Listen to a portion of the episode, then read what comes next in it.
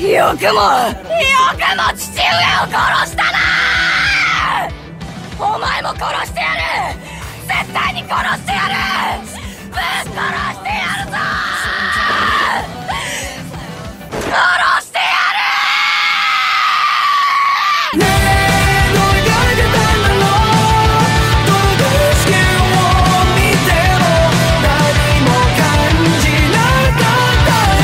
Hola amigos y bienvenidos a la Catedral Anime, el podcast en el que hablamos de todo lo relacionado al mundo del anime y del manga. Ole, ole, ole, ole, ole, espacio ole, donde ole. otak- Calma, calma, otakus calma, y- calma. Ah, Tacho, ah, tacho. ¿Cristian? tacho. ¿Cuál ¿Cristian? anime ni que... No, no mentiras. Hola y bienvenidos a Pura Carreta, un podcast en el que se habla de historia por medio de la cultura pop. No, señor Juancho, hoy no es la catedral anime, hoy es Pura Carreta. Por más de que el episodio que nos convoca, evidentemente, sea de anime. Pero qué mejor que en este segundo episodio del mini especial dedicado al mundo nórdico, dedicado a toda esta cultura sumamente interesante, pues tengamos nuestra primera colaboración del año, nuestro primer mashup. Y qué mejor que hacerlo con los señores de la Cátedra Anime. El señor Juan Sebastián es integrante, ya acá le ha hecho pauta publicitaria no política, no pagada. Pero la novedad el día de hoy es que nos acompaña el segundo integrante de la cátedra anime, señor Camilo Guarín, que si los astros se hubiesen alineado y tal vez otros hubiesen sido los designios de Odín, eh, nos estaría acompañando en la carrera como historiadores, pero el señor Uy. es psicólogo, y digo ya es, él ya es graduado, Juancho, ya es, ya tiene título, no como nosotros. Qué oso. Entonces, ah, saludo obviamente a Juancho. Insisto, no es la catedral anime, es pura carreta. Y al señor Camilo Guarín. ¿Qué más, Camilo? ¿Qué más, Juancho? Bueno, muchachos, pues muchas gracias por, por esta invitación. Realmente me complace estar en pura carreta, por fin. Dios mío, mis, mis oraciones fueron escuchadas, ya estoy aquí con ustedes. Y es, es muy curioso que Cristian mencione eso porque a mí se me ha olvidado realmente que, que había empezado la carrera de historia con ustedes y después me retiré. me lesioné la rodilla. Afortunadamente me retiré. diga. Hizo bien, Pero nada, muchas hizo gracias. La verdad es que es curioso, tengo sentimientos encontrados porque a mí también siempre me ha apasionado mucho la historia y por eso entré allá. De hecho íbamos a hacer historia en historia, ¿no, Juancho? Nuestro eslogan antes de entrar. muy icónica. Y no, nada, muchachos, pues ya han pasado casi 10 años después de eso. Entonces, estoy muy contento. No, Juancho, no vaya a llorar. Aquí no es el momento, Juancho. Yo levanto la mano porque a todos eh, nuestros oyentes, queridos oyentes de Pura Carreta y también de la Catedral Anime que deben estar acá enganchadísimos. Estamos acá en videollamada en esta grabación y le dijimos a Camilo que no dijera la cantidad de años, pero bueno. Esperemos que se pueda editar esa cifra y los saludo a todos los oyentes, a Camilo y a Cristian. Me siento siento mucha alegría de que Camilo esté acá. Él me lo, me lo había dicho de que quería participar en un episodio de, de pura carreta, sacando de excusa uno de los animes o un anime en particular para hablar de historia. Y hoy es el día de hablar sobre un anime muy, muy, muy significativo. Pero le doy la palabra a Cristian para que nos haga la introducción en este especial nórdico. Así es, llegamos a la mitad del mini especial nórdico y como mencionó Juancho, pues es turno de un anime que la verdad yo no conocía y pues acá qué mejor que tener a los expertos, porque yo la verdad pues de anime muy poco y siempre lo he dicho acá, mientras que Juancho y Camilo son dos otakus por excelencia y es que ellos... pues recomendaron que para que hiciese parte de este mini especial nórdico y para variar un poco, ¿no? No solo para hablar de películas o series de televisión, pues abordáramos un anime del año 2019, por lo menos su primera temporada, más conocido en el bajo mundo como Vinland Saga.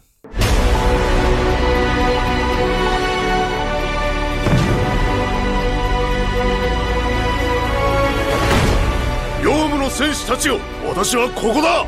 大きな戦が始まります。あなたも参戦するのです。逃げてここに来たって。昔人を殺すことで身を立てていた。けじめをつける時が来たんだ。Am, voy, a, hacer- vo- voy a lanzar una ficha técnica muy resumida. Ustedes me ayudarán a complementarla porque, vuelvo y digo, son los expertos acá. Cuando hablamos de Vinland Saga, hablamos de un anime del año, ya lo dije, 2019, la primera temporada. De hecho, Creo que cuando este episodio esté viendo la luz, en términos auditivos, ya la segunda temporada se ha estrenado, por lo menos el inicio de esa segunda temporada. Esta primera, no sé si la segunda, fue dirigida por Shuhei Yabuta, animada por Wit Studio y creo que la segunda por Mapa. Y el mangaka se llama... Dios mío, ¿por qué estos nombres? Makoto Yukimura. Son 24 episodios de 20 a 25 minutos cada uno. No sé si tengan ustedes algún dato para complementar esa ficha técnica de este anime del que vamos a estar hablando el día de hoy. Sí, Cristian, acá pues vamos a estar saltando entre lo histórico y el anime la aportación de la cátedra anime precisamente. Y sí, pues el mangaka es Makoto Yokimura, de que es especialista en hacer shonens. Es un, es un manga que es desde el 2005 que se está creando. Y es curioso que, que hasta el 2019 tuvo una adaptación al anime. ¿Y por qué lo digo? Porque el anime tuvo una digamos, categoría de shonen. Y resumen súper rápido, el shonen es Naruto, el shonen es el típico anime de peleas, de que un personaje principal quiere cumplir un objetivo. Sea, sea ser el rey de los piratas, como en One Piece, sea como precisamente Naruto ser Hokage y... No, Naruto quería ser el novio de Sasuke, no Hokage. bueno. y en este caso en Vinland Saga tiene la demografía de shonen, pero es un seinen por la frialdad de su historia y, la, y lo ligado que está con una historia real, en este caso lo histórico. Entonces esa era la aclaración de que empezó siendo un shonen de peleas, que por supuesto tiene peleas, combates, pero en definitiva el manga evolucionó y ahora sigue es un seinen, que es una categoría, una demografía que permite comentar o hablar o conversar temas más más fuertes, más más de la vida real entre comillas y no tan fantasiosos. Entonces hacemos esa pequeña aclaración de Vinland Saga. No sé Camilo si tienen alguna otra curiosidad. Sí, exactamente. Y como usted mismo mencionaba y también que hemos mencionado en nuestro primer episodio eh, no, primero, segundo, tercero, no recuerdo qué episodio, pero lo mencionamos en el podcast de la Cátedra acerca de la categoría del Seinen, que efectivamente va más que nada dirigido a un público adulto, masculino principalmente, en donde se ven muchas tintas de violencia explícita, eh, eh, contenido sexual, entre otras cosas que esta serie tiene y por eso mismo el cambio de demografía de shonen, que es más que nada eh, tipo de series de aventuras, eh, un, objetivo de un adolescente, etcétera. En este caso no, no van a encontrar algo como eso, entonces por eso mismo se hizo ese cambio en la demografía. Ok, yo creo que lo interesante, más allá de en qué género del anime encaja, o se puede incluir a, a Vinland Saga, es precisamente los motivos por los cuales se escogió para que hiciera parte de, pura carreta en general, ¿no? O sea, hablar de historia, como que le estamos robando contenido a la catedral anime, pero igual el mashup yo creo que va a estar muy interesante. Juancho, antes de las opiniones sin spoilers, por qué hablar de Vinland Saga acá en un podcast que está dedicado al análisis histórico de la cultura pop. Porque yo adelantándome a los comentarios tanto con spoilers, sin spoilers y calificación, voy a decir un, comentario muy contundente. Yo he visto muchos animes y muchos mangas en la vida de este humilde otaku. Y siento yo que Vinland Saga si bien no es uno de los mangas y animes con mayor rigurosidad histórica, es uno, uno de los principales, pero que además de narrarnos historia, o sea, verídica, de personajes reales y de situaciones que se presentaron, nos la hacen de, la, de forma bastante entretenida y que nos apropiamos mucho de la cultura nórdica en este caso haciendo como la comparación con el primer episodio del especial, digamos con, con Thor y el Ragnarok y personajes mitológicos nórdicos, en este caso, Vinland Saga nos trae a personajes de carne y hueso, a personajes también míticos y leyendas de esta cultura que muchas veces solo lo, lo ligamos hacia su panteón y no hacia sus personajes, héroes, villanos y combatientes que son muy representativos en la cultura nórdica. Hago la aclaración, yo había leído mucho de Vinland Saga y no la había visto. Y me arrepiento hasta el día de hoy de no haberla visto porque es una serie impresionante desde su animación, desde su narración, desde su guion, desde su ilustración y por supuesto de lo ligado que está hacia la historia. No sabía la verdad. Yo se lo había presentado a Cristian, mire, parce, esta historia, esta serie, este manga nos puede servir para la catedral anime porque tiene líneas históricas. O sea, yo pensaba que tomaban la típica como, ay, el contexto histórico y nos creamos otra cosa. Y cuando la vi dije, wow, es impresionante lo ligado que está la historia. Y otro comentario eh, adelantado de que yo no podía leer más de la historia porque me iba a spoilear del anime. O sea, eso me pareció una locura, entonces yo con eso lo dejo. Era necesario hablar de Vinland Saga en un podcast de historia como pura carreta. Ok, Juan, entonces habiendo explicado un poco el por qué eh, se escogió hablar de Vinland Saga acá en pura carreta y por qué la cátedra anime está colaborando el día de hoy, entrémosle a los comentarios generales, sin spoilers, que creo que es una de las novedades con, con la cátedra anime. Y arranquemos por el, por el invitado principal, ¿no? Por, por Camilo. Ya Juancho nos dio un poco sus comentarios. Sin spoilers, tal vez un poquito. Pero, pero Camilo, ¿cuál es esa opinión general suya sobre, sobre Vinland Saga? Sobre estos 24 episodios que, creo que se me olvidó algo en la ficha técnica, los encuentran en Netflix y también están en Prime Video, creo. También y en Crunchyroll, para los que Ah, también bueno. tienen acceso a Crunchy. Eh, Y en y en Facebook. Y en No, bueno. su página de anime pirata favorita también encuentran. bueno, no, eh, ya para ser un poco más concretos con respecto a mi opinión personal sobre eh, Vinland Saga, como bien Juancho lo mencionaba, es una serie que está construida sobre una temática que es la época de la conquista de los vikingos, en la parte de, de- de toda la eh, Escandinavia, el Reino Unido, etcétera. Es una serie que, que tiene muchos matices. Eh, en un principio se mostraba quizá de pronto un poquito cómica, pero como todo el mundo sabe, pues para nadie es un secreto que la época de los vikingos fue una época marcada por la violencia. Entonces ustedes se van a encontrar eh, mucho contenido basado en, en este tipo de, de acontecimientos. Es una serie muy madura, ustedes no pueden quizá esperarse algo, eh, algo que quizá esté destinado para un público infantil, yo diría que hasta inclusive adolescente hasta cierta edad, y que deja también muchas cosas so- sobre las cuales pensar, es decir, cómo eh, vivían en esa época los vikingos, cómo, cómo era eh, como tal la cotidianidad de ellos en, en esa época de guerras, que es muy, pero muy diferente a, a- a nuestra percepción diaria.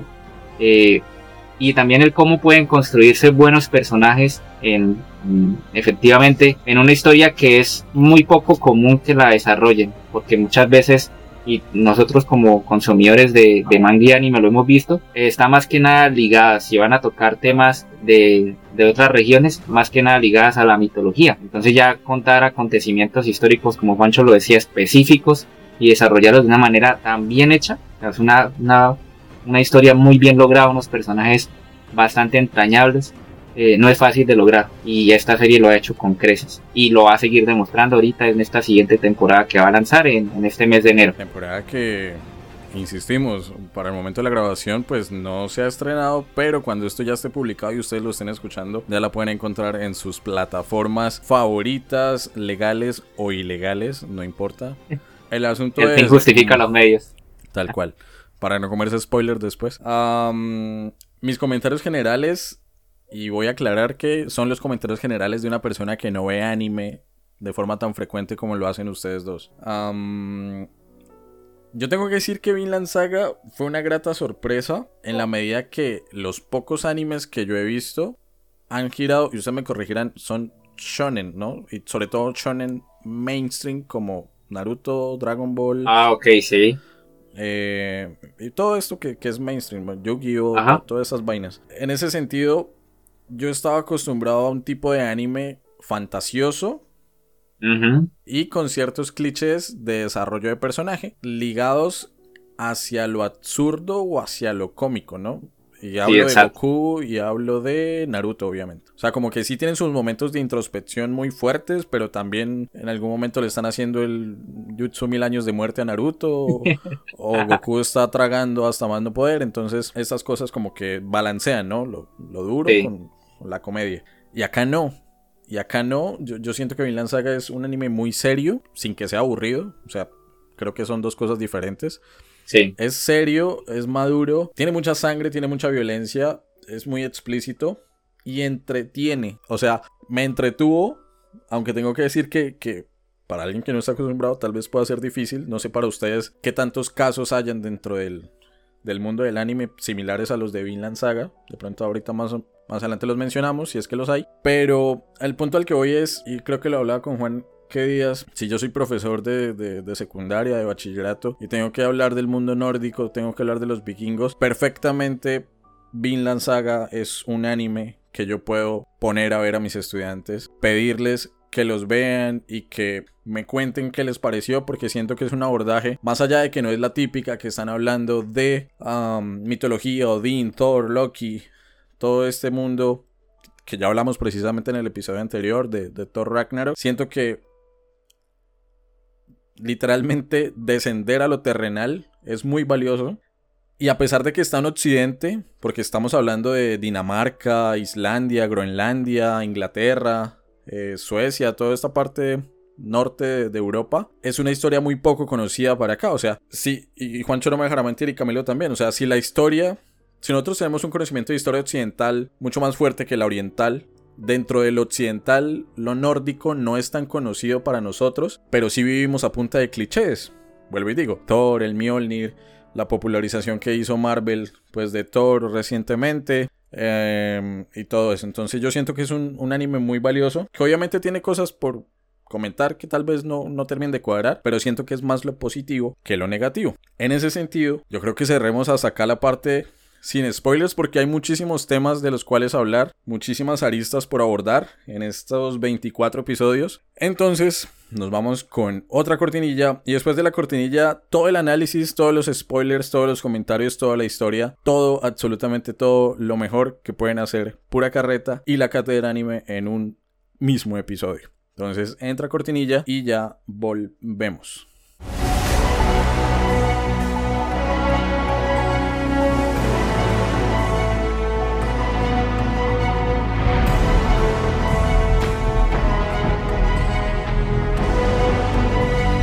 Bueno muchachos, ya con spoilers, ya los comentarios desatados literalmente, como la violencia de que vemos en esta serie, que igual y no es tanta, o sea, por lo menos en la comparación de, lo histórico, de lo verídico.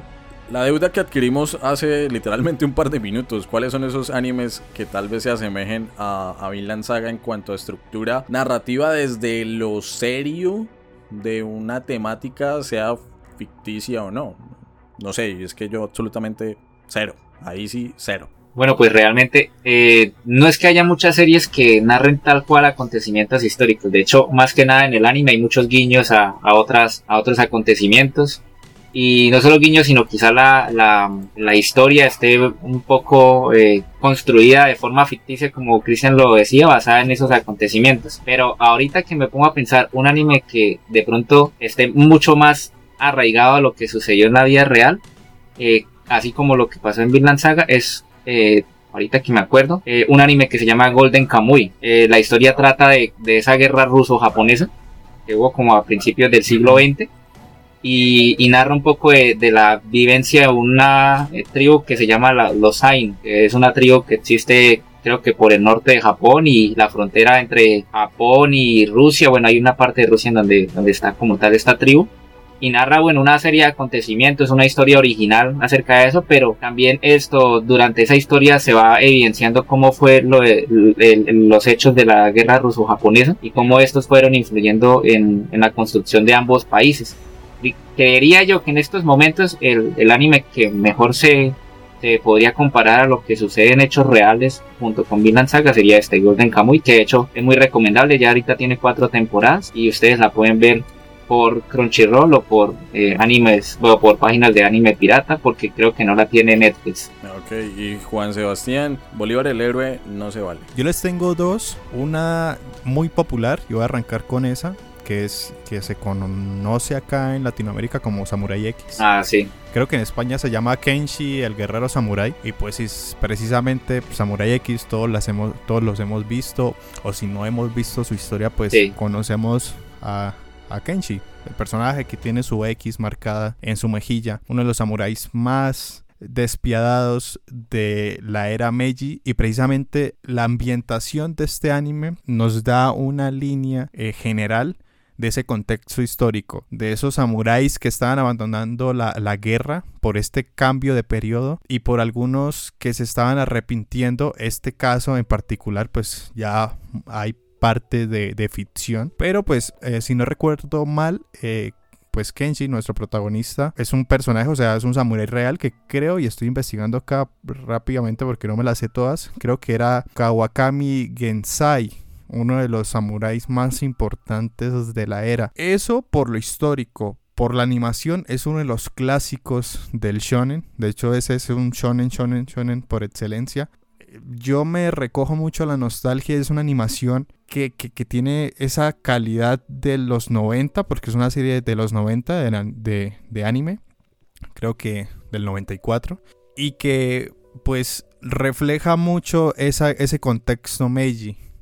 Muy, muy, muy, muy japonés. De pronto se puede ligar mucho con, con, con Pinland Saga, pero no, no, no tan particular con lo histórico. O sea, nos da ese contexto histórico, esa línea general de la era, personajes, dinastías y etcétera. Pero el siguiente que es muy conocido en el mundo de, del anime y del manga, sobre todo el manga, pero no tan popular, digamos, como un Naruto, como un Black Clover o, cosas así, dos gigantes del shonen. Es de un seinen que va muy ligado con Vinland Saga y es Kingdom. Es una serie japonesa que proporciona el periodo de los, reinos, combatientes y esto es lo que me gusta porque se desliga un poco de Japón, que hay muchas series históricas de Japón por obvias razones, esto nos liga a la historia china de los reinos de los combatientes. Yo le tengo mucho cariño al, al anime, que, que pues tiene muy buena ilustración porque lo hace uno de mis estudios favoritos que es Pierrot, que curiosidad Pierrot animó Naruto, si no estoy mal. Y pues nos liga la historia precisamente de y perdona ahí mi chino, de Shin Lee. y es un, es un cliché del shonen. Eh, pues Shin Lee quiere, eh, bueno, quiere convertirse en el, en el gran general. El resto es spoilers, pero va muy ligado con la historia como Vinland Saga. Entonces, tanto estas dos recomendaciones, una como el Samurai X y esta como Kingdom, sobre todo la segunda, permite abrir un poco ese conocimiento de ciertas regiones que uno cree que, que el manga y el anime no lo hacen con lo histórico y pues estas son mis recomendaciones por debajo de Vinland Saga. Ok, listo. Entonces, eh, no solamente Vinland Saga, que invitamos, yo, yo creo que es un comentario, y hablo acá por los tres, a que la vean porque la verdad vale totalmente la pena para conocer un poco más sobre esa historia nórdica, esa historia escandinava que tal vez no todos tenemos presente, um, ni siquiera por lo que nos obligan a estudiar en el colegio y por lo que ya cada quien por hobby pueda indagar o ser autodidacta en casa. Pero bueno, habiendo dado estas recomendaciones, yo siento que ya entramos de lleno en la serie, en esos 24 episodios. No vamos a ahondar episodio por episodio, se nos va la vida. Se acaba el 2023 y si hablamos episodio por episodio.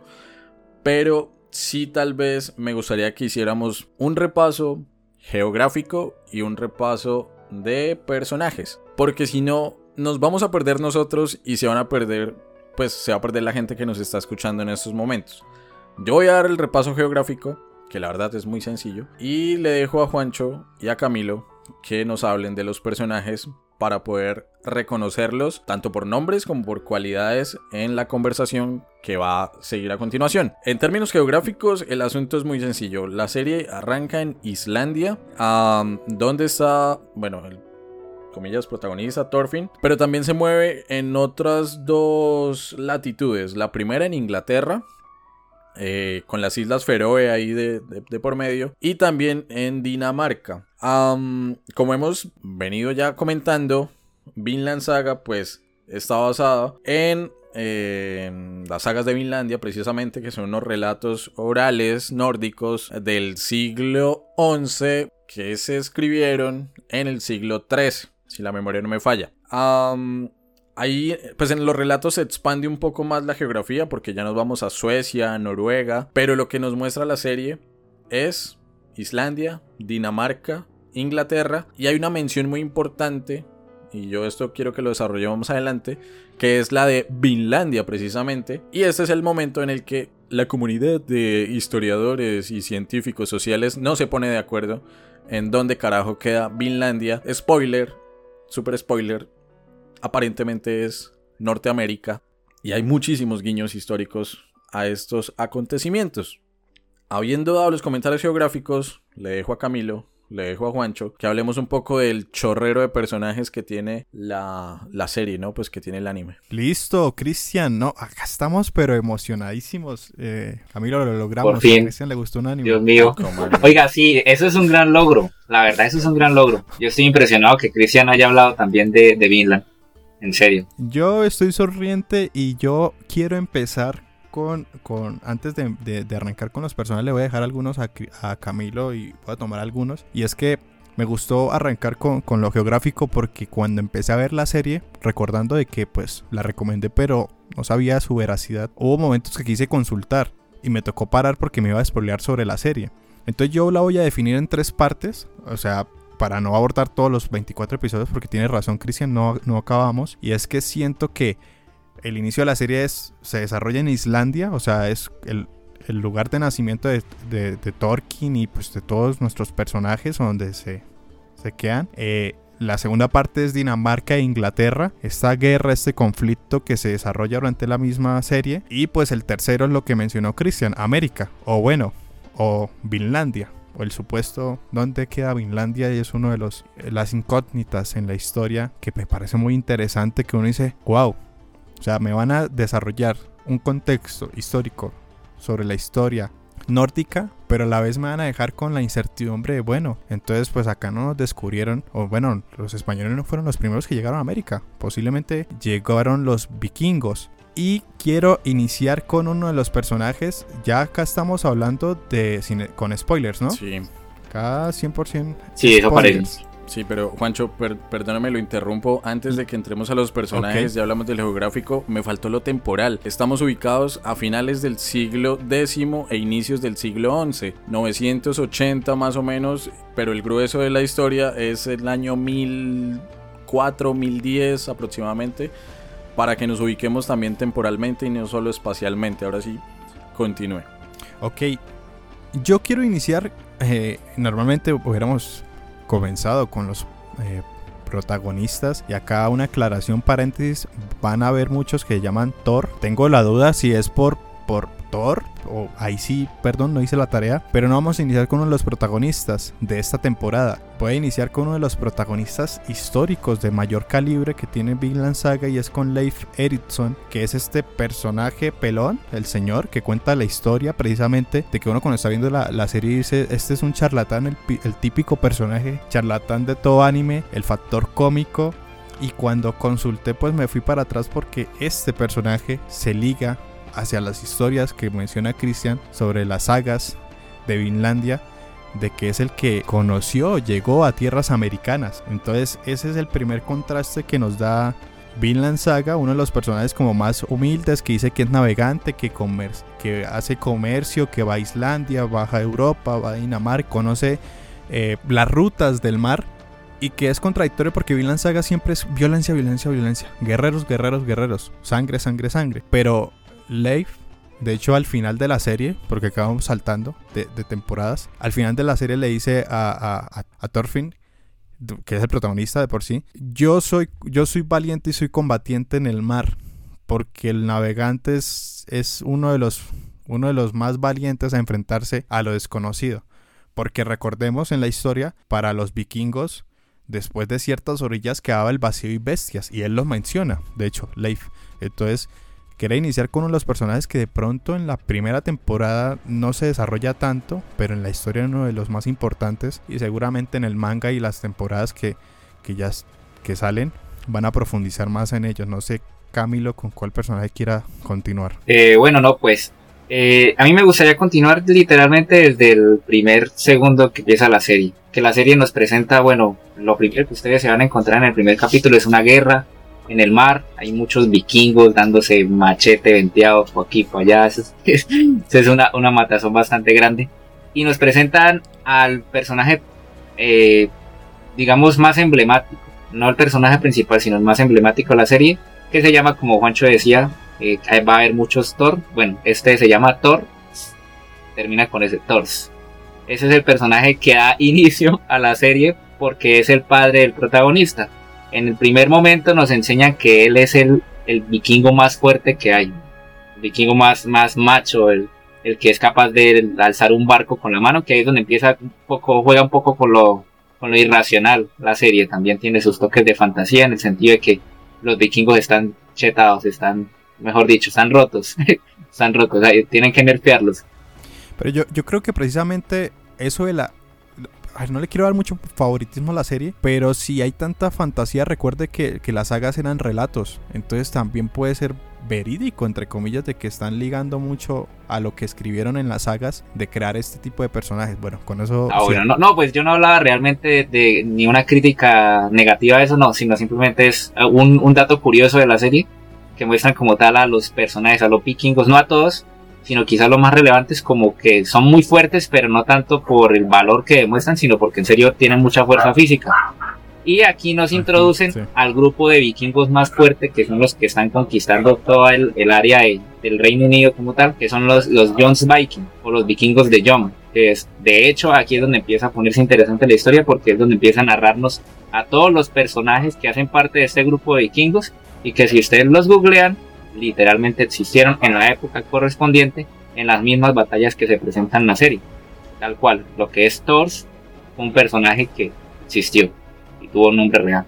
Después eh, pasan unos años y él tiene a su hijo Thorfinn, que es el personaje principal, nuestro protagonista, y el cual también existió, es real, también libró sus batallas, y a partir de este momento es donde empieza a desarrollarse la historia plenamente, con, eh, con la motivación del, del Leif, como mencionaba Juancho, que es el que empieza a hablar sobre Vinland, y empieza a meterle aquí como los bichitos de la curiosidad a Thorfinn para que explore Vinland.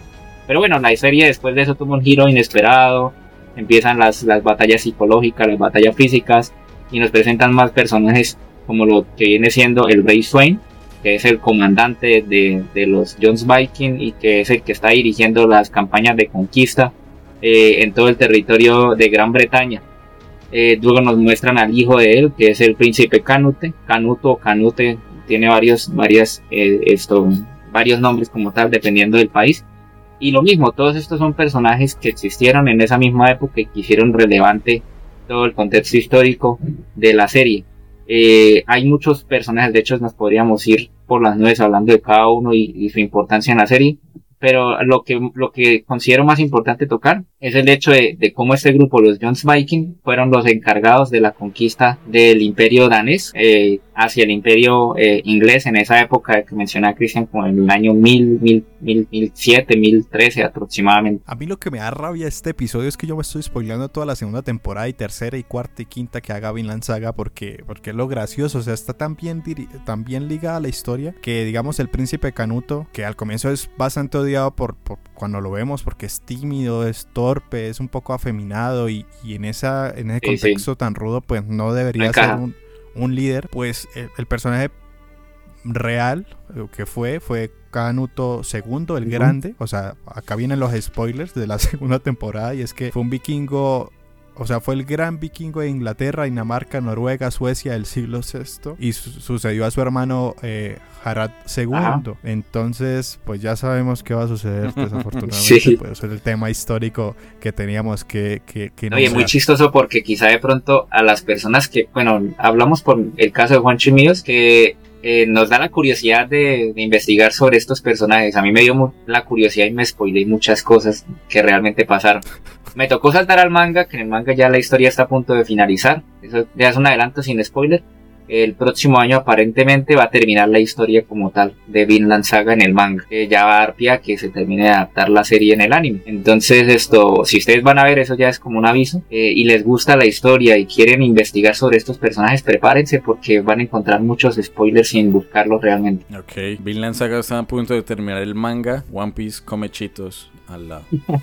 Eh, yo iba a hacer un comentario y tenía que ver con eh, um, precisamente este hecho de spoilearse un poco a partir de la historia, ¿no? Me, me gusta y, siento que, y por eso valoro también la serie, el, anime, pues, que un producto como este lo deje uno con la intriga de, de- conocer un poco más allá, bueno, qué es lo que está pasando, o bueno, qué fue lo que pasó, mejor dicho. Porque el ejercicio que hizo el mangaka y creo que la representación, en, en esto nos, nos corregirá eh, pues Camilo, que creo que es el que más ha, leído el manga. Creo que lo que ha hecho el director ha sido una como una, un- una representación muy fiel de- del manga, ¿no? Obviamente sí. con las licencias que se tiene que tomar la adaptación ya audiovisual de lo literario, pero, pero siento que, pues, bueno, lo deja uno con mucha intriga. Y un dato súper innecesario que a nadie le va a cambiar la vida, pero es el siguiente. En 1972, eh, la banda de rock inglesa Genesis lanzó un álbum llamado Foxtrot y ahí le dedicaron una canción a este príncipe danés a Canute que se llama Can Utility y los guardacostas entonces si la quieren escuchar o a, Uy, quien, le toque editar, o a quien le toque editar este episodio señor Juancho o, o mi persona ahí está la canción de Génesis effortlessly claiming. They told of one who tired of all, singing praise him, praise him. We heed not flatterers, he cried, by our command. Y yo creo que, que es lo otro. Bueno, si es que uno se puede hacer spoilers. Otro que me impresionó, ya ahorita recordando, ustedes hablaron del rey Swain. ¿Swain? ¿Cómo que se Ajá, llama? sí, Swain. En realidad sí mató a su padre, lo mencionan ahí. eh, Ajá. Mató a su padre. Este mismo rey también recuerdo que ya hacia el final de la, de la temporada menciona que le mencionan a los caballeros daneses que se preparen para ir a la guerra con Irlanda. Sí, Primero con Irlanda y después dice que con Gales. Pero cuando menciona la Irlanda, dice que tienen que resarcir los daños que Brian Boru cometió contra, creo que el papá. Y una vergonzosa derrota que les provocó. Y fui a mirar y este tipo, Brian Boru, efectivamente es conocido como el Rey Supremo de Irlanda. A mí me gusta que esos pequeños datos, así sea solamente una mención, o sea, un, un nombre que aparece en un capítulo random, tenga un sustento histórico. Yo siento que eso le da mucha fuerza a la serie. claro. Y, y sobre todo el tono, el tono que ya hemos venido hablando también de eso, ¿no? Lo, lo maduro, lo, lo duro que puede ser, eh, me parece impresionante. Creo que quedan dos personajes importantes por mencionar, ¿no? Tal vez me adelanto con el primero y es eh, Askelat, este que nos muestran inicialmente como un pirata, como un mercenario, no sé cómo llamarlo. Sí, Pero que si nos vamos a mirar eh, en la vida real, hace alusión a un personaje del folclore nórdico existente llamado Askeladen. ajá. Solamente le quitaron el, el EN. Y me pareció muy curioso que Askeladen para los noruegos es una figura muy importante. Porque lo que estoy averiguando por acá es que las características que tiene este personaje en particular, aparentemente todo noruego debería tenerlas. Y es, bueno, lo primero, se representa a Askeladen como un niño con papel de héroe o un embustero. No sé hasta qué punto los noruegos se identifiquen con embusteros, pero dicen que el hecho de que sea un personaje astuto, paciente y muy dado a la suerte o afortunado, hace que acumule pues todas esas cualidades, vuelvo y digo, que debería tener todo buen noruego. Entonces, por si en algún momento van a, a Noruega, Askeladen es un personaje, al igual que estos vikingos de los que hemos venido hablando, pues bastante, bastante importante. Y el último es... ¿Cuál?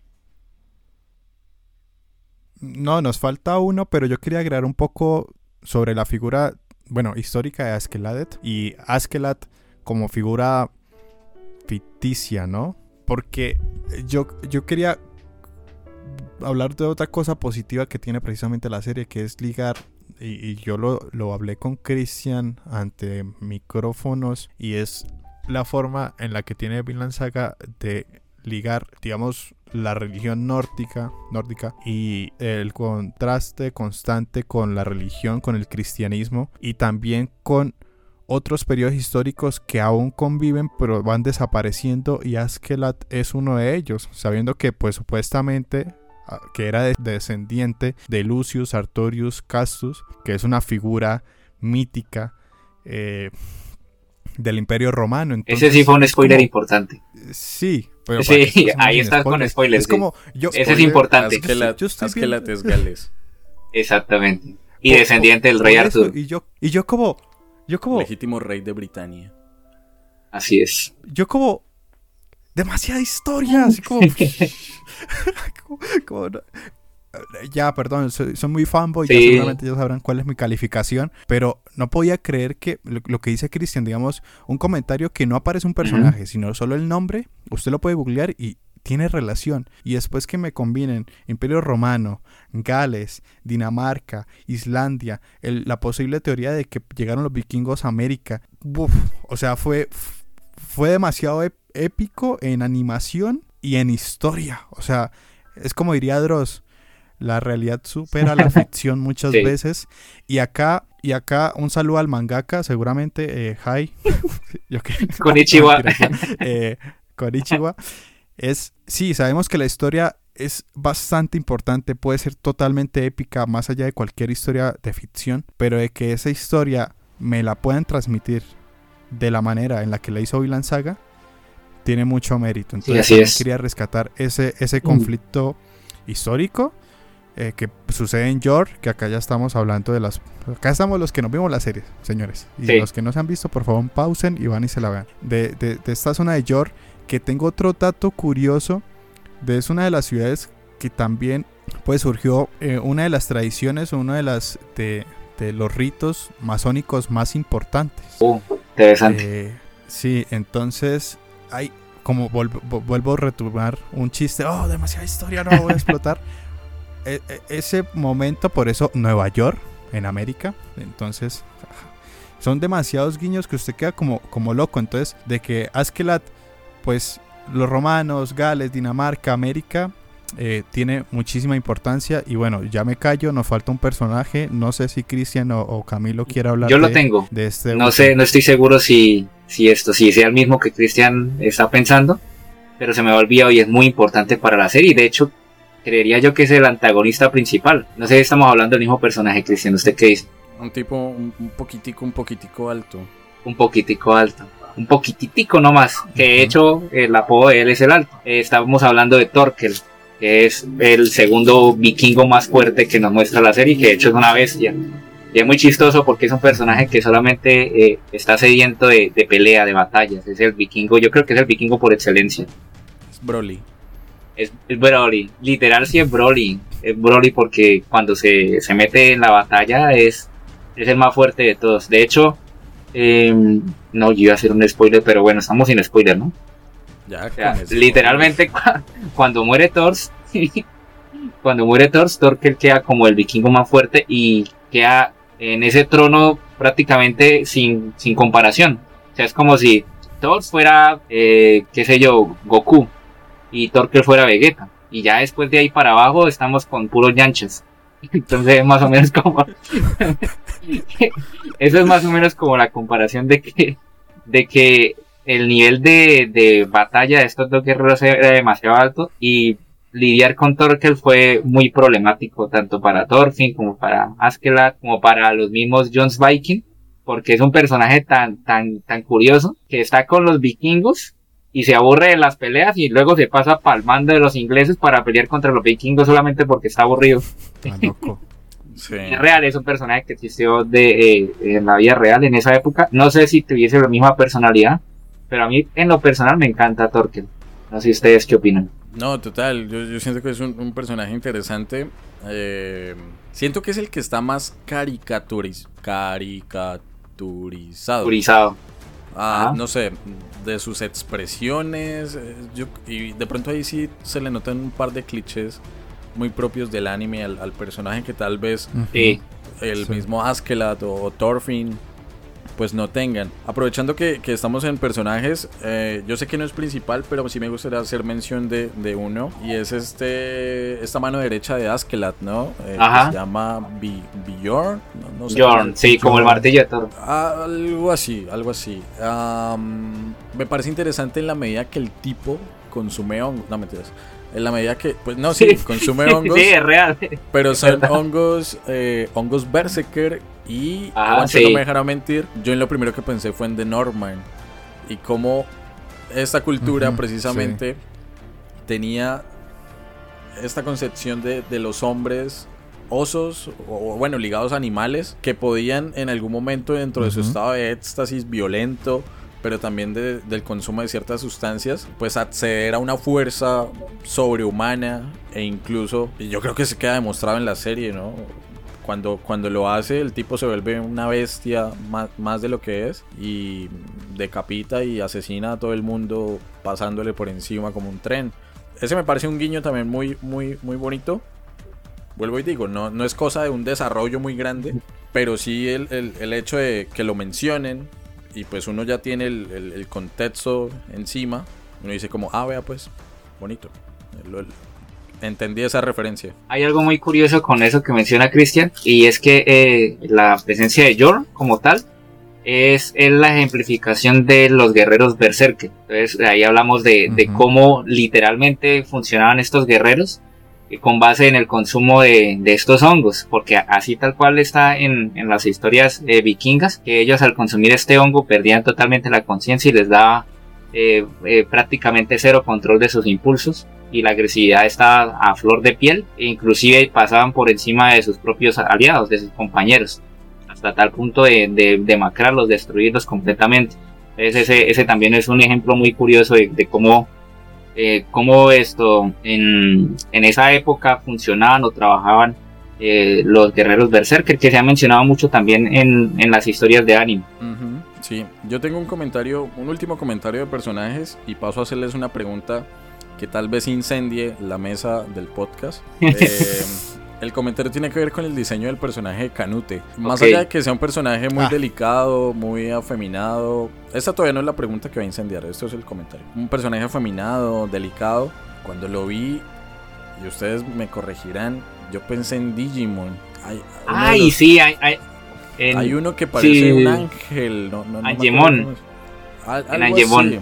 ajá. Angemon, Pero sí. yo, bueno. yo, yo lo compararía más como la, la novia, ¿no? ¿Cómo es que se llamaba? Guadangemon, creo que era. O sea, la gata, ¿cómo se llama? Gatomon que se transforma y, evoluciona a Wonangemon. Bueno, la versión femenina de Bueno. Angemon. Yo confío en Camilo, porque Camilo es A ver. Camilo Guarín, el gurú del anime. Eso les iba a decir. Así El, certificado de Otaku Guadangemon. está ahí. Está en riesgo. No, no, no fallen con el nombre de Digimon. Pero sí me pareció muy. um, como que está muy. El contraste muy marcado, ¿no? Porque la mayoría de personajes son toscos, grandes, violentos. um, mientras que Canute, pues. Canute es una. Es un princeso. Eh, Angemon. Ange- ok. Y el, el último comentario, perdón, o bueno, ahorita es súper rápido y le doy la palabra a Juancho. No sé ustedes en qué idioma vieron la serie. Yo me vi la primera mitad, no, meter la primera mitad, no, como hasta el capítulo 17 más o menos en japonés. Por costumbre de ver el anime en japonés. Pero me mamé y terminé colocándolo en inglés.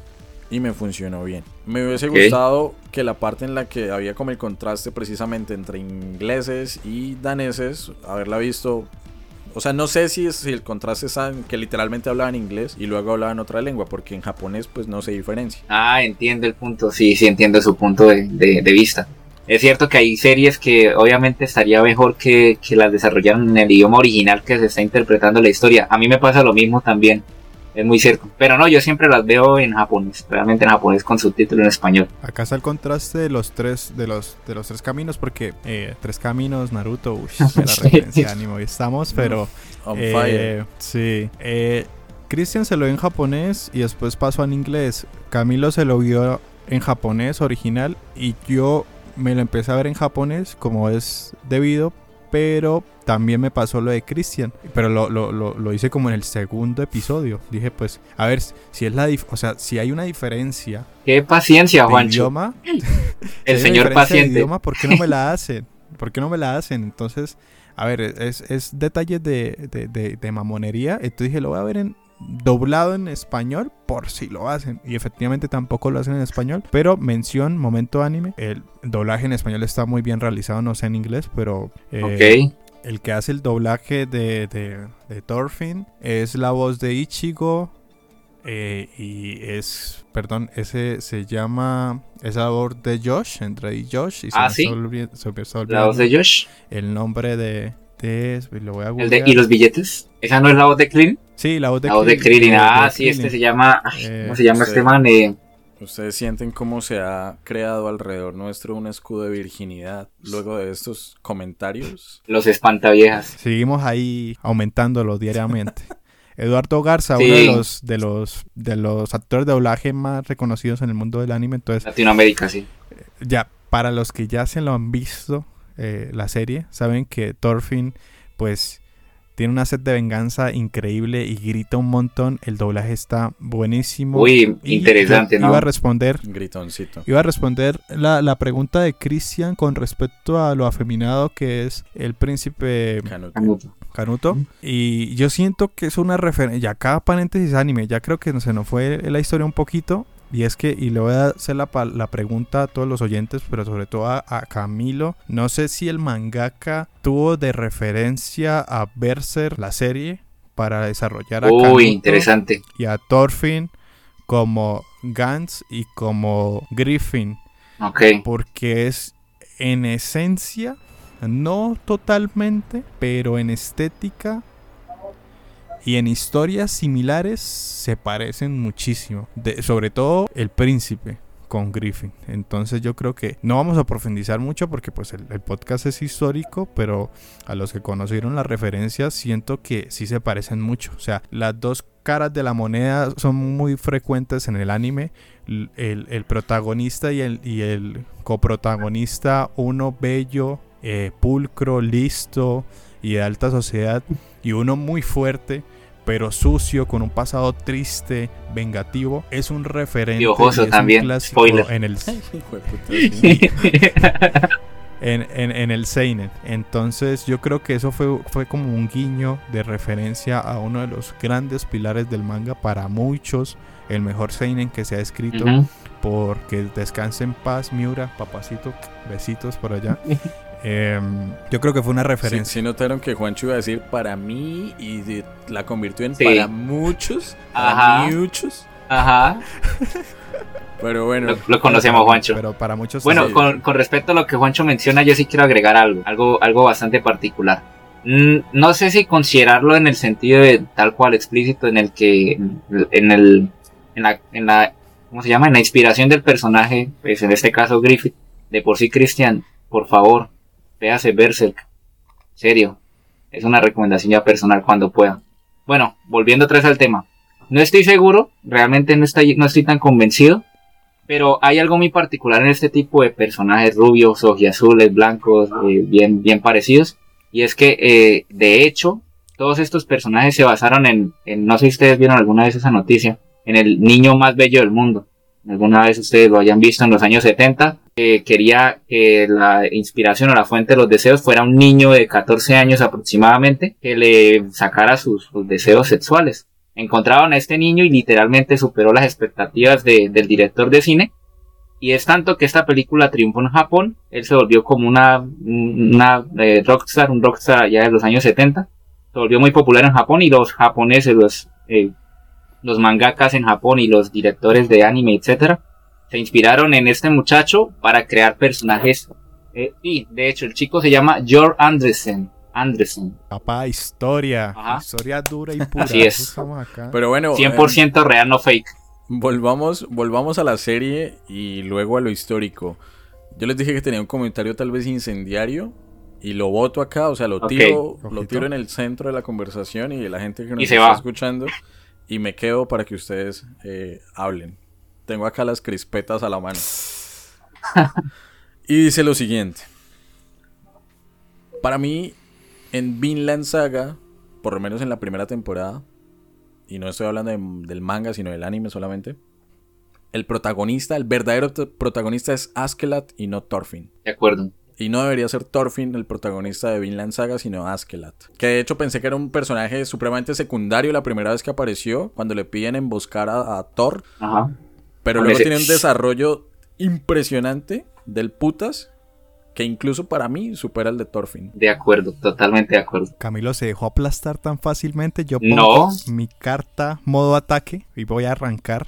A mi- ver, mi- mi- mi- mi- Le, le- le voy a dar el honor de que inicie. Yo con esto aclaro todo y Cristian, eh, su, su, su, su- su aclaración es totalmente válida, pero no debidamente puede ser la correcta. ¿Cómo termina ¿Cómo termina la serie?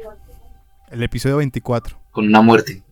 Dos muertes. Sí, ajá, pero es el prólogo de la historia. Así es. Entonces, yo le doy la razón de que, de que precisamente Thorfinn no es el protagonista de estas dos, de esta primera temporada y es Askelat porque tiene un desarrollo de personaje mucho mayor. Es el prólogo de, de- la historia. Pero sí, Askelat es el que tiene el, el desarrollo de personaje mucho mayor. Es el que, de hecho, centra a todos los personajes secundarios. Es el que tiene mayor, mayor acción y mayor vínculo. Precisamente porque cuando uno termina la serie, esto no es spoiler. Bueno, sí es spoiler, pero Askelat muere, ¿sí? ¿Y cuál es el propósito de Thorfinn? Matarlo por vengar a su padre. Entonces uno dice, Vuelve el perro ¿Y ahora? arrepentido. Con el rabo entre Vuelve Sí. el perro arrepentido. Sí. Entonces, estoy de acuerdo con Christian, pero yo creo que nos falta mucho que ver en Vinland Saga y espero que Thorfinn por fin tenga un desarrollo adecuado, porque su único propósito es la venganza y de hecho es una de las esencias del seinen y es de recuperar a estos hombres que sufrieron mucho y otra referencia de Berser de que la venganza nunca es mala, mata el alma y la envenena. Nunca es malo, nunca es bueno. Eso nunca es buena. Bueno, Tim Dijo el gran filósofo Don Ramón, sí señor. Rondamón. Esto, bueno, Y me puse ronco. ahora sí, vea, Juancho. Yo estoy de acuerdo con Cristian por una sencilla razón, porque la pregunta de Cristian es basada, y como usted mismo lo mencionó, y usted mismo se argumentó y me respondió. Y al final terminó también estando de acuerdo con Cristian, porque la pregunta de. Cristian es, es basada en la primera temporada. Obviamente no hay todavía más material eh, filmográfico, audiovisual, sino eso. Porque si no ya nos saltaríamos al manga. Literalmente, eh, Askeladd es el protagonista de la primera temporada, porque es, es por él que se desarrolla prácticamente el prólogo. Tal cual, es, si no fuese por, por Askeladd, no habría Vinland Saga serie, en este caso. Y no podemos hablar de más de Thorfinn porque a Thorfinn se muestra es como, como es, como el emo vengador. Es tal cual, Sí. no hay otra, no hay otra. Y cuando al final Askeladd muere y él no puede concretar la venganza, pues tal cual queda eso. ¿Y ahora qué? Porque es que ahí nos muestran cómo es la dinámica de ambos personajes.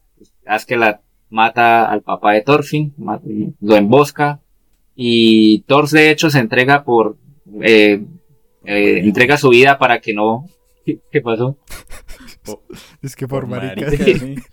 No, la- y literalmente No, fue un por verdadero un verdadero guerrero. guerrero y nada más y por proteger también a los a su tripulación. Pero qué pasa que Thorfinn por el deseo de venganza, un niño tan pequeño ya despierta ese deseo de venganza, se cola en el barco de los mercenarios de de Askeladd y ahí crece con él y empieza a practicar y a- empieza a convertirse en un guerrero, pues un guerrero eh, como tal nórdico, eh, solamente con el fin de, de aprender las habilidades necesarias para matar a Askeladd.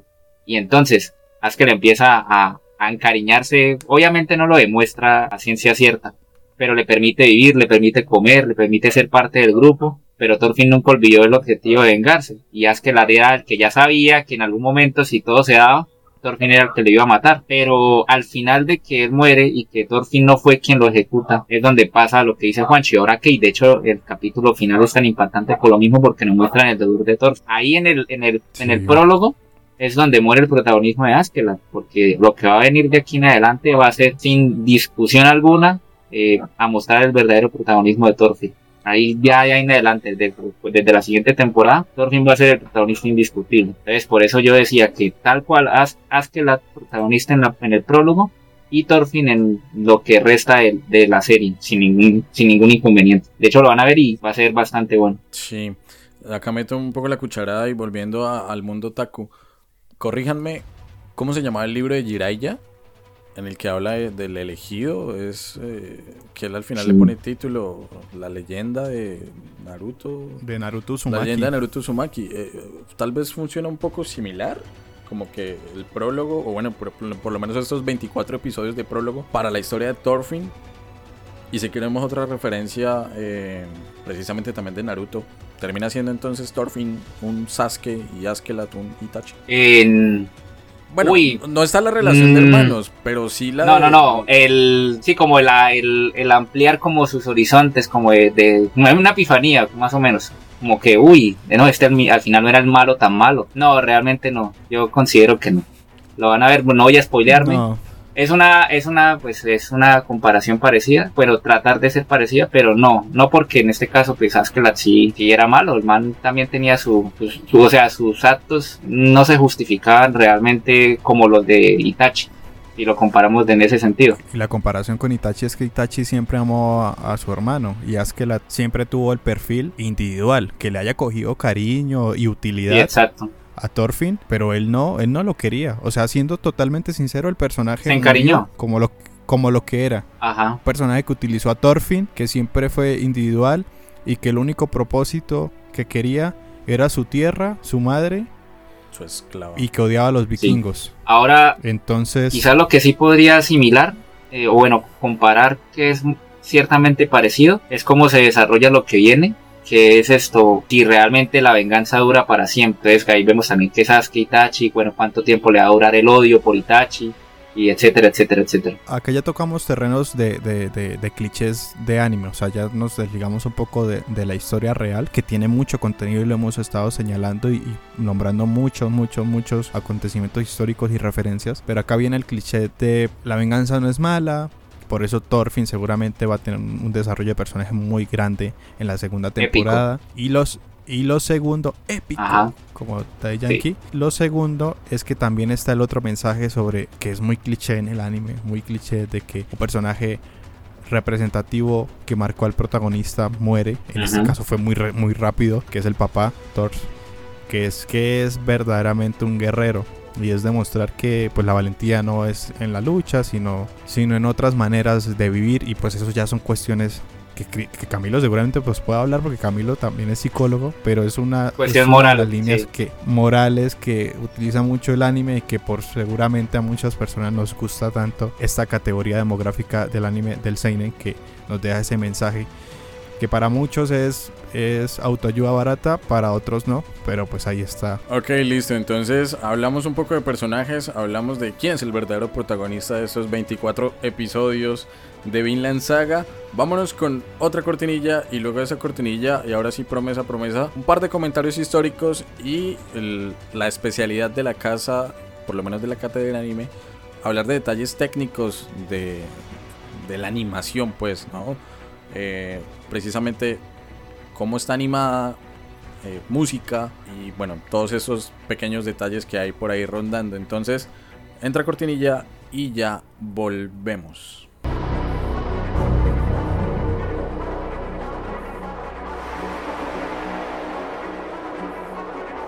Bueno, Juancho, Camilo y queridos oyentes que nos siguen acompañando en este punto del episodio.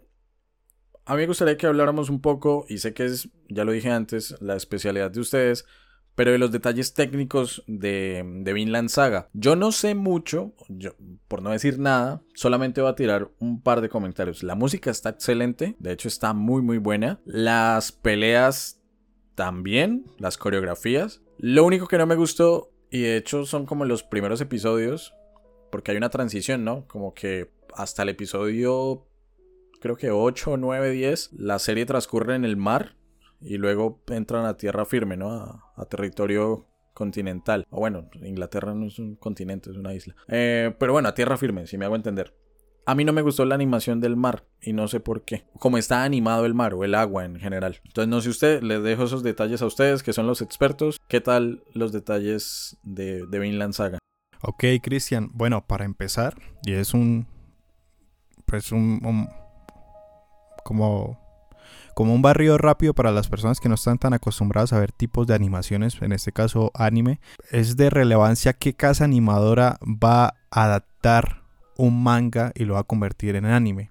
De hecho, en, los foros de, los otakus, así de los que no nos bañamos, siempre es ay, yo quiero que, que- este manga lo adapte tal casa animadora. Digamos, uno tiene su favorito, a mí me gusta mucho cómo anima Pierrot, pero en el caso de Vinland Saga, eh, lo hizo WIT Studios, que es una casa bastante, bastante grande, una de las más reconocidas. Eh, ejemplos, Animó creo que la primera temporada de Shingeki con la tercera de Shingeki no Kyojin, Ataca a los Titanes, con sus ovas. Pues a- animó Vinland Saga en el 2019, ha animado otras series bastante reconocidas de un calibre bastante, bastante grueso. Y digamos, a- animó uno de mis animes favoritos que llama Ranking of, of King, o Sama Ranking, eh, que tiene un estilo de animación como lienzo que es espectacular, hicieron un trabajo impecable. Y series más, más nuevas que acabo de terminar, que es Spike of Family, otra serie muy, muy reconocida en el mundillo de- del anime. A ver, WIT tiene sus antibajos. Yo, los, yo voy a comentar los que se comentan por internet y etcétera, y de pronto así puedo responderle a, a, a, a Cristian y Camilo de pronto me puede dar la razón. Lo que tiene WIT Studios es que es muy pulcro en ciertas escenas y en otras no. No sé si ustedes lo pudieron ver durante la, la, temporada de que WIT a usted le anima eh, la resequedad en la piel de la nieve de los personajes, el anillo, el brillo, eh, la mirada, la corona, eh, la vista, los ojos. Pero la siguiente escena en la que está hablando le, le, le presenta a un personaje quieto, solo animándole la boca. es un estudio de contrastes, es un estudio que cuando debe sacar el presupuesto lo hace y por eso es tan relevante en el mundo de la animación, o sea, en batallas épicas no toma tanto el 3D, o sea, no utiliza ese recurso que personalmente y para muchas personas no les gusta, que es un recurso pues útil porque pues a ver, son humanos, tampoco es que tengan que complacer a todos. eh, recordemos que el 3D pues a veces choca mucho en la animación cuando es 2D y WIT no utiliza mucho de recurso. Pero sí hace eso de, bueno, mis estimados, le voy, a, le voy a animar la escena más épica de cómo le cortan la cabeza a alguien. Pero la siguiente escena va a ser una, una escena plana y solo voy a animarle la boca. O sea, va a ser un poco caricatura. No sé si les pasó. Entonces es uno de los detalles que tiene la casa animadora. Y seguramente eh, les pasó con el mar, respondiéndole a, a, a Christian. Y para justificarlos, haciendo acá el abogado del diablo, y creo que lo hemos mencionado en otros episodios de pura carreta, como en el episodio de Moana, animar el mar es complicadísimo. Sí, es cierto. Eh, Yo también estoy de acuerdo con Juancho, porque eh, considero que WIT se centra más que nada como en momentos épicos, donde hay, donde hay una- un acontecimiento eh, o una escena que, que se explore con mucho dinamismo. Siento que es donde más le meten el, el, ¿qué? el presupuesto, porque de hecho eso lo vimos mucho con Shingeki. En Shingeki, pues obviamente las partes de las conversaciones también no es que haya mucho movimiento, entonces prefieren ahorrarse todo el presupuesto para escenas donde el, el, el, bueno, el personaje como tal se esté dando la madre con, con el antagonista de turno. O escenas como la que mismo mencionaba Juancho, escenas explícitas como que decapiten a alguien. O cosas por el estilo. Entonces la parte de escenográfica, de escenografía, que no es que lo hagan mal, de hecho está bien. Pero ya comparado con la calidad del trabajo que, que demuestran a lo largo de, de la misma serie en diferentes escenas, sobre todo en las escenas de acción, es donde se ven como esos contrastes mucho más fácilmente. Y, y precisamente para allá iba mi comentario. En, en- en la acción es donde más resalta WIT Studios. Sí. De hecho, esas coreografías de batalla, de hecho, una... A ver, y no sé, les voy a preguntar, pero responder súper rápido. Escenas favoritas, hay muchas, pero escenas de batalla favoritas, sobre todo es cuando eh, Thorfinn y, el alto, el, el vikingo Thorken, se enfrentan. Es impresionante todo ese tiempo, diría semanas, incluso meses de animación que tuvieron que, que- que haber hecho para tener esa batalla en Londres, en el puente, en la frontera, y después tener esa batalla En la nieve. tierra firme, como dice Cristian, en la nieve. Wow, o sea, es impresionante. De eso Torken era el, el antagonista. Sin ser antagonista de esta primera temporada, bueno, el mayor antagonista era el rey, pero nunca estuvo presente, eh, nunca estuvo presente, solo hasta el final. Entonces, eso por detalles técnicos de- del estudio. Habrán muchos más, vemos anime, tampoco es que seamos animadores, entonces Sí. no, no es que las sepamos todas. Eh, la música estoy de acuerdo, pero toca tener detalles con la música. A veces la música lo puede arrullar. no sé si a ustedes les pasó. A mí me pasó algo pero curioso. Muy A buena. mí me pasó algo curioso con la música, ya que tocan, no es tanto lo arrullador, sino lo extraño que fue al principio. Porque pues, eh, en mi caso, al ver una serie con tanta acción de vikingos, yo esperaba quizá un rockcito, sí. un metal, un metal, un Ajá. thrash metal bien, bien heavy, pero nos mandaron una, una, una, mm, eh, un opening bastante tranqui, tipo pop, pero que también encajaba, o sea, como que le da, le da personalidad a la serie. en ese sentido, como que uno ya empieza a asociar. De hecho, eh, el tráiler, uno del último tráiler que subieron de, de Vinland Saga la temporada 2 también es una música como, como de añoranza y como también que, que muestra, no sé, también me recuerda un poco como a Mago de Oz, como el, al recurso de, de la música de, de esa, de esa región Celta. de, música celta, exactamente, como que lo asocio más hacia ese, hacia, hacia ese ritmo, hacia ese tipo de música. Y, y eso es chévere porque también eh, uno escucha y se transporta como a la época. Yo lo sentí así, yo lo sentí mucho así.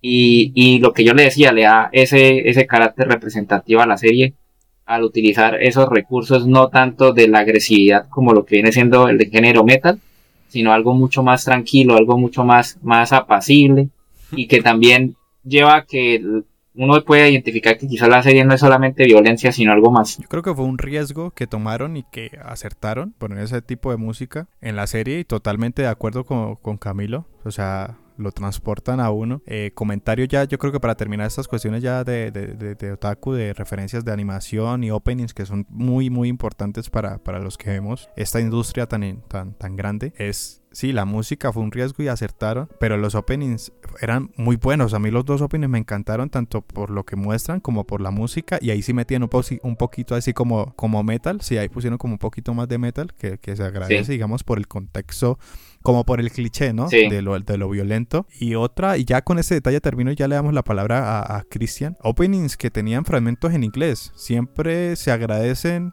o cosas así, porque siempre es en japonés. Entonces, curioso.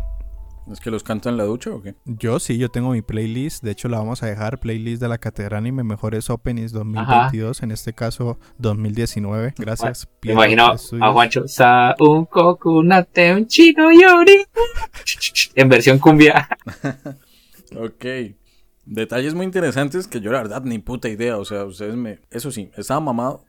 Y les pregunto, no sé si es algo que hagan todos los estudios, pero tenía que salir siempre las putas motos de WIT Studio. Ah, en este caso es como el sello. Ah, en este sí. caso es. Sí. O sea, todo lo que como cuando el, el Toei es, su... es ah. como el Toei Animation, sí.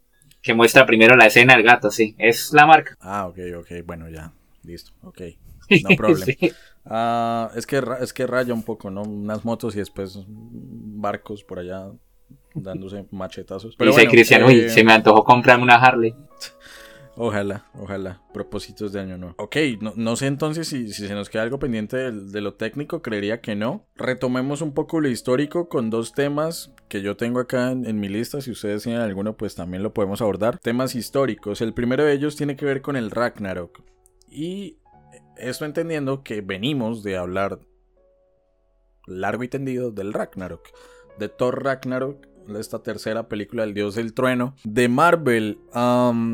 Una película en la que, y lo dijimos en uno de los comentarios, fue, nos explican el Ragnarok muy resumido, muy sencillo, muy facilito, casi que para dummies, de todo lo que pasa en este evento o en este fin de los tiempos para la cultura nórdica y sobre todo para los dioses nórdicos. Si bien no es el tema central en Vinland Saga, a mí me gustó que haya pequeñas referencias a lo que es el Ragnarok. Una de ellas, y lo mencionaba, no, recuerdo si fue Camilo o Juan, eh, con Leif Erikson, este navegante, cuando le dice uno de los niños, pero ¿cómo sí que usted fue más allá del... O sea, que se adentró en el mar? Si una serpiente que es Jorgu, Jorgumander, es la que está custodiando y... Eh, el confín del, del mar, que es esta serpiente, ya lo hablábamos en el capítulo anterior, eh, que es hija de Loki, bla, bla, bla, bla. Thorkel también tiene varios comentarios hacia lo que significa morir en batalla, ¿no? Y de hecho, eso, eso pasa mucho en la serie y es la importancia, como de venga, usted ya está muerto, pero muera en batalla. Para que sí, de esa forma sí, es cierto. pueda llegar al Valhalla. Incluso hay una representación de la importancia de las Valquirias yendo a, a llevar su, su esencia pues al, al, Valhalla, ¿no? Por haber muerto en, batalla, por haber muerto en combate. Me gusta que haya como estos pequeños guiños y me gusta muchísimo más, y este era el segundo tema del que quería hablar, cuando lo comparan con el juicio final de los cristianos y en general ver ese contraste, creo que lo mencionaba Juan al inicio del episodio. Sí, sí de la cultura o la religión nórdica con la religión cristiana, entendiendo, y, para acabar un poco el comentario histórico, que entre los siglos VIII y XIII, en esa región de Escandinavia, se, dio, se llevó a cabo un proceso de cristianización, ¿no? que no fue violento, sino que fue más como de mutuo acuerdo entre precisamente estos eh, reinos que había allí, en aras de evitar, por ejemplo, que el Sacro Imperio Romano Germánico invadiera sus, sus territorios. De alguna u otra forma, este, esto que nos muestran acá también de, de que estaban conquistando territorio inglés, territorio cristiano, de alguna u otra forma tienden a quedarse con parte de esas religiones a las cuales se están sometiendo. E incluso se muestra un poco lo nórdico también combinado con lo cristiano. Eso me pareció interesante. No sé ustedes cómo ven estas dos, estos dos temas, tanto eh, los pequeños guiños del Ragnarok como el proceso de cristianización que hay por ahí, que de hecho hay un personaje muy importante de lo cristiano, ¿no? Que es este cura borracho. Sí, Cristian, yo creo que, que, en resumen, y para no alargarme tanto, eh, Vinland Saga es la viva representación de una serie 100% histórica, o sea, muchas referencias históricas, incluso utilizan el, recurso del narrador eh, y te, de arriesgarse, de poner fechas puntuales, otro, otro gran gran motivo de verla porque es muy, muy complicado poner una fecha literal y que durante el desarrollo pues lo hagan de forma correcta. Tienen eso, ¿no? O sea, vamos a poner un narrador, ¡pum! Fechas concretas, ¡pum! Pero también lo que dice Cristian, o sea, vamos a hablar sobre, sobre la lucha, sobre el Van Halen solo en un comentario que dura 3, 4 segundos. Digamos, eh, Torkel también hay un, otra referencia que de pronto se nos escapó, es que está comiendo y, dice, y le dicen, deja de comer así como un bárbaro. yo no, esa es mi forma de agradecerle al Dios de la, de la cosecha, de que un valiente guerrero se alimenta de sus frutos. O sea, son detalles que lo ligan con, con, con, pues, con toda la mitología y que no tienen que uno demostrarle así como, uff, les vamos a mostrar qué es el Ragnarok y qué significa ser un guerrero y quiénes son las valquirias. Y en, el caso contrario, pues quién es Jesucristo. Pues ponen ahí un cura que los pone a reflexionar, que de hecho es otro guiño histórico hace el, el, proceso de evangelización, porque no sé si recuerda que van en la carreta y le dicen, bueno, ¿quién es mejor? ¿Sí? Odín sí. o Jesucristo. Y no, pues el que haya creado la cerveza, que Cristian me, me, comentó ese, ese comentario. Sí, sí, sí, rescato. Entonces es como. Bueno, ¿what? ¿estamos de acuerdo o sea, con eso? Eso. Ah, porque dato curioso, el cura era alcohólico. Ajá, o sea, y, y, uno se pone, bueno, es cómico y demás, pero ese tipo de conversaciones seguramente en la época pasaron, porque eran tiempos de, de contraste. Obviamente pasaron más los bélicos, por sí. obvias razones, pero ese tipo de conversaciones de pronto más, más acertadas pudieron haber sucedido y ya, ¿no? O sea, el, el, el, el elemento del cura, que seguramente en, en, la siguiente temporada se va a profundizar sobre el cristianismo porque solo estaba por ahí. Eh, por la liga por la línea del príncipe Canuto y el cura que era acompañante y etcétera pues se va a profundizar mucho más adelante de que a qué va a vincular su, la, el nuevo ciclo de, Dinamarca. Sí. Eh, dentro de las notas que, que recopilé en, este, en esta parte de la cristianización de Escandinavia, hubo una que me llamó muchísimo la atención y tiene que ver con precisamente el sincretismo, ¿no? De, y que hizo mucho, bueno, lo hace mucho la religión católica. Llega a un territorio nuevo, pero con población ya establecida y no los destruyo, sino que me acomodo o adapto lo que ellos tienen, ¿no? Ejemplo, la Navidad, bueno, la fiesta de Navidad el 25 de diciembre con, con Roma, bla, bla, bla. Con lo nórdico pasó una muy peculiar y es la figura de Odín. Odín es el padre de todos, el dios todopoderoso de lo nórdico. Cuando se fusionaron de alguna otra manera las dos religiones, Odín pasó a ser un hijo de Noé y siguió manteniendo su estatus de padre de todo. Entonces, como que esas pequeñas cosas son súper valiosas. Tal vez no las dice directamente la serie, el anime, Vinland Saga, pero sí queda como ese, esa curiosidad de, entrar a indagar. Por ejemplo, y creo que la otra, y con esto termino, lo relevante que era casi al mismo nivel, tanto la cruz cristiana como el martillo de Thor, el, el Mjolnir. Incluso llegando, y creo que se han encontrado una serie de iconografías donde las dos están combinadas. O sea, el martillo de, de Thor con esa, con la cruz sagrada de... Entonces todas estas cositas me parecen muy interesantes y la verdad mis dieces, mis, mis aplausos para Vinland Saga, que un anime me haya hecho indagar por estas cosas desde lo histórico, que insisto, el me da culpa, pero también el aporte de pura carreta. Son cosas que uno no ve por voluntad propia en el colegio, en la universidad, pero que la cultura pop lo esté llevando a uno a indagar por eso, bueno, eh, algo están haciendo bien. Entonces no sé si ustedes tengan algún comentario por añadir o otro tema del que hablar eh, Juan o Camilo. Eh, bueno, pues no, yo iba a añadir algo con respecto al tema del cristianismo y ya es eh, como una, quizá una observación eh, y es el hecho de, cómo se empieza a repercutir, bueno, a, a, segregar más el cristianismo en la cultura nórdica y la serie nos muestra algo muy curioso y es el hecho de que, bueno, cuando llegan los, los vikingos en Inglaterra ya se encuentra cierta eh, adoctrinamiento cristiano pero más que nada se ve arraigado es en la población civil. Entonces, eh, se puede observar que eh, el, quizá el, miedo o el cansancio a tantas guerras o tanta, tanto salvajismo eh, lleva a que las personas se inclinen más por el cristianismo porque pues se empieza a enseñar a dar lecciones de, de, paciencia, a dar lecciones de amor al prójimo, que es totalmente opuesto a lo que viene eh, repercutiendo como tal las creencias vikingas era más que nada la violencia, la guerra, etcétera. Y como eso también se, se empieza a segregar dentro de los mismos vikingos cansados de la guerra. Y esto ya, ya manera de, de cómo ustedes lo van a poder observar a partir de la siguiente temporada, en cómo el cristianismo hizo mello en aquellos que ya estaban más que nada agotados de la guerra y de la misma violencia. Entonces ahí es donde empieza a, a, a, a crearse eh, o a fortalecerse la creencia cristiana, inclusive en los mismos nórdicos, por el mismo hecho de que la violencia llega a un punto en el que ya no es necesario o, más que necesario ya no es deseada en, en, los pensamientos colectivos. Ok, ok. Eh, creo, si no me equivoco, que había quedado pendiente un comentario con una pregunta que quedó abierta de Juancho y era cuál escena de los 24 episodios nos había gustado. Eh, pues más sobre las demás. Juancho no sé con cuál se quedó, con, con, la del puente de Londres. Con la batalla de Thorfinn con Torkel, ¿no? Sí, yo tengo las dos, pero entonces si tengo que elegir entre las dos, diría que por importancia a la serie, pues la segunda tiene más validez porque Torken le cuenta la historia a Thorfinn, sí. pero me gusta más cuando está con el la brazo coreografía, roto. Ajá. Sí.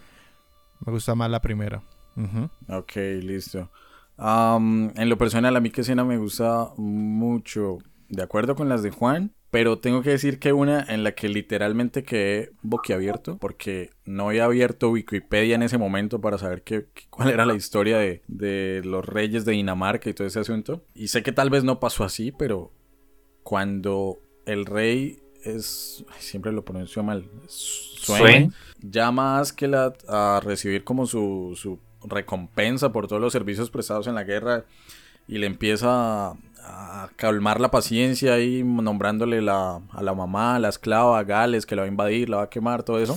Uh -huh. Y vemos literalmente como se emputa cuando lo decapita. Yo eso no lo vi venir. Yo no vi venir. Uy, eso fue, eso fue demasiado impactante. Cuando decapitan al rey, yo, uy, qué gonorrea.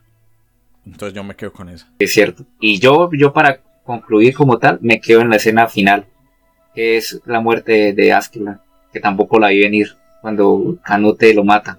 Yo, ¡ay! Thorfinn viéndolo. Y luego al final cómo se lo llevan. Uf, eso fue demasiado impactante. Porque ya, o sea, yo terminó la serie y al final no, no logró su cometido. ¿Y ahora qué?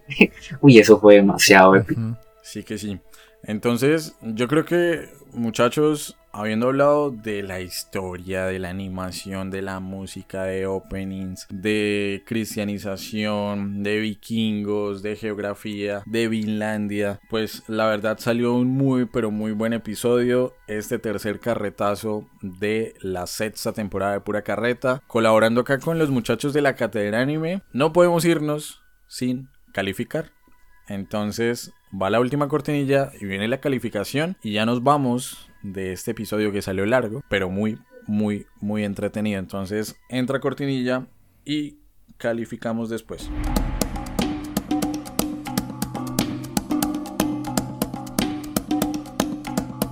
Pancho ya es un maestro en calificar episodios de pura carreta. Lleva cinco temporadas, no sé cuántos episodios ya llevamos haciéndolo.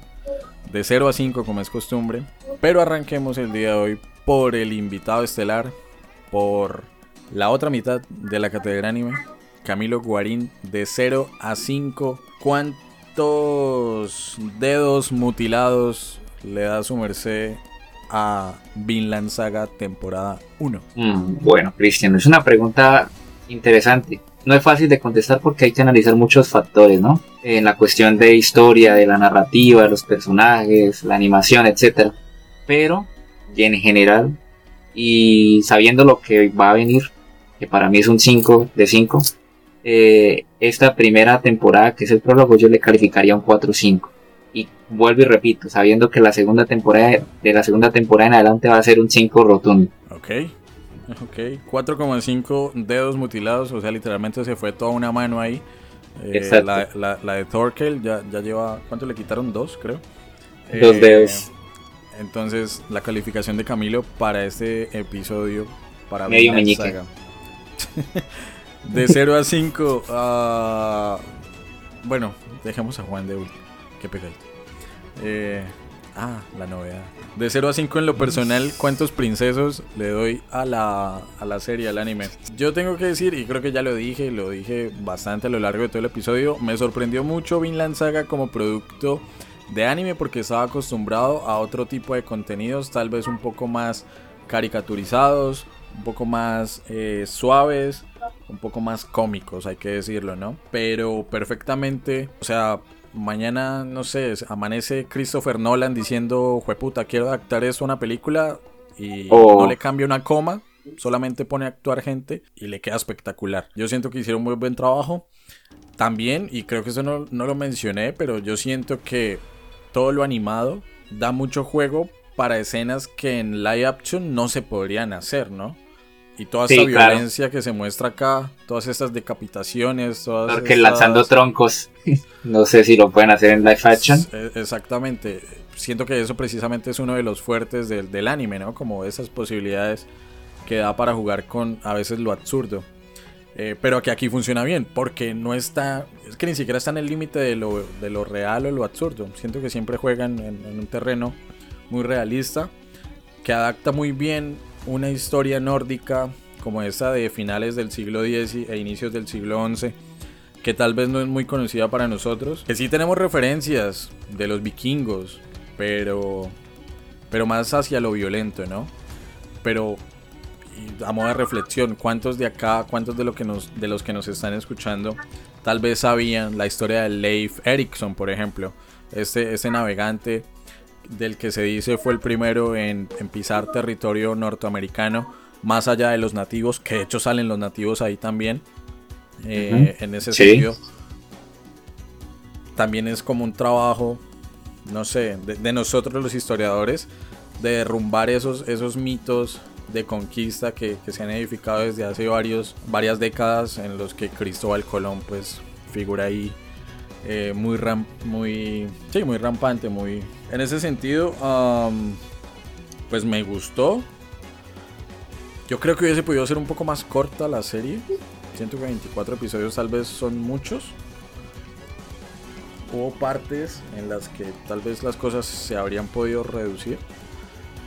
Pero yo tengo que darle un 4,7. 4,7 para Vinland Uf. Saga. Bastante alto. Eh, 4,7 princesos. Y señor Juan Sebastián, cierra usted con broche de oro. De 0 a 5, ¿cuántos duelos para Vinland Saga? Ok, yo quiero arrancar con una de las reflexiones que me dejó Guillermo del Toro. Un comentario bastante mamalón, ¿no? Guillermo del Toro que... Guillermo del Toro, lo vi, lo vi hace Que- unos días allí en la esquina. De... Sí, sí, sí. Yo todo gordito que voy en México. Ay, es Guillermo del Toro. Comiendo tacos. Eh, sí. Espero encontrármelo y entrevistarlo para pura carreta. Ojalá que se presente. Eh, sobre la magia que da la animación, que la animación no solo es un, un- un cliché eh, hacia el humor, un cliché hacia lo infantil, un cliché hacia lo hacia a veces lo absurdo, sino que es una puerta y una herramienta que permite narrar historias de todo tipo. Alegres, tristes, trágicas, emotivas y sobre todo épicas. Y Vinland Saga es de por sí una mezcla de varias cosas, pero épico es una de sus estandartes. Eh, la calificación es bastante obvia. Yo soy bastante muy flexible con las calificaciones. Vinland Saga fue una total sorpresa eh, para mí. Sabía que era buena, sabía que su fama eh, iba acompañada de pues la calidad del anime, y que no me iba a, defraudar y no, no lo hizo. De hecho, por lo mismo me sorprendió. Y me dejó una motivación. No quiero hablar más de los temas técnicos ni del anime, sino la reflexión como historiador de que muchas veces la historia está ahí presente, pero la narrativa y la forma de exponerla es el clic para llegar a las personas que no la consumen tanto. Siento que es el ejemplo perfecto de cómo desarrollar una historia eh, literal o que está en, en los libros, que está en el archivo, que está en, en varias fuentes que consultamos nosotros los historiadores y que podemos plasmar, en este caso por medio de, de la animación, pero lo podemos hacer de muchos medios, podcast, música, etcétera, eh, y demostrarle a la gente que la historia y las narraciones que nosotros los seres humanos, y me puse demasiado reflexivo, eh, que dejamos en nuestra vida, se pueden transmitir de una forma correcta como es lo que hizo, lo que hizo Vinland Saga. Aplausos para el mangaka y todo su trabajo y todo su, su grupo de trabajo. Y pues de pronto acá hay mucha subjetividad porque pues a mí el anime como a Camilo nos- me gusta muchísimo, ¿no? Pero hace mucho no sentía eso con un anime, porque normalmente pues es una historia ficticia, etcétera. De pronto no me sentía tan conectado, pero cuando tuviera una conexión tan directa con la historia, dije wow, o sea, wow como Maluma. Entonces le doy 5 duelos por Odín a Vinland Saga, una serie que es 100% recomendada, tanto para historiadores como para no historiadores, que seguramente sirva para ilustrar eh, y, no sé, e, e introducir a las personas que quieran ha- hablar y conversar y conocer más sobre la historia nórdica. Estoy, estoy casi seguro que durante los 24 episodios, cinco veces se enfrentó Thorfinn con Askelat. No sé cuántos duelos le prometió y, Sí. y bueno, tuvieron de hecho. Y si alguien quiere hacer la cuenta, si alguien se está viendo la serie y la va a repetir y quiere contar los duelos, muy probablemente sean esos cinco que le acaba de dar Juancho a Vinland Saga temporada 1. Muchachos, hasta acá este tercer carretazo de la sexta temporada. La verdad, un placer hacer este mashup, por más de que Juancho sea el intermediario entre pura carreta y, y la cátedra anime. Eh, muy interesante, con la promesa de que en una futura temporada de pura carreta se hable de la segunda temporada de Vinland Saga, que ya estrenó el Ah. 9 de enero, según lo, lo- lo que me decían.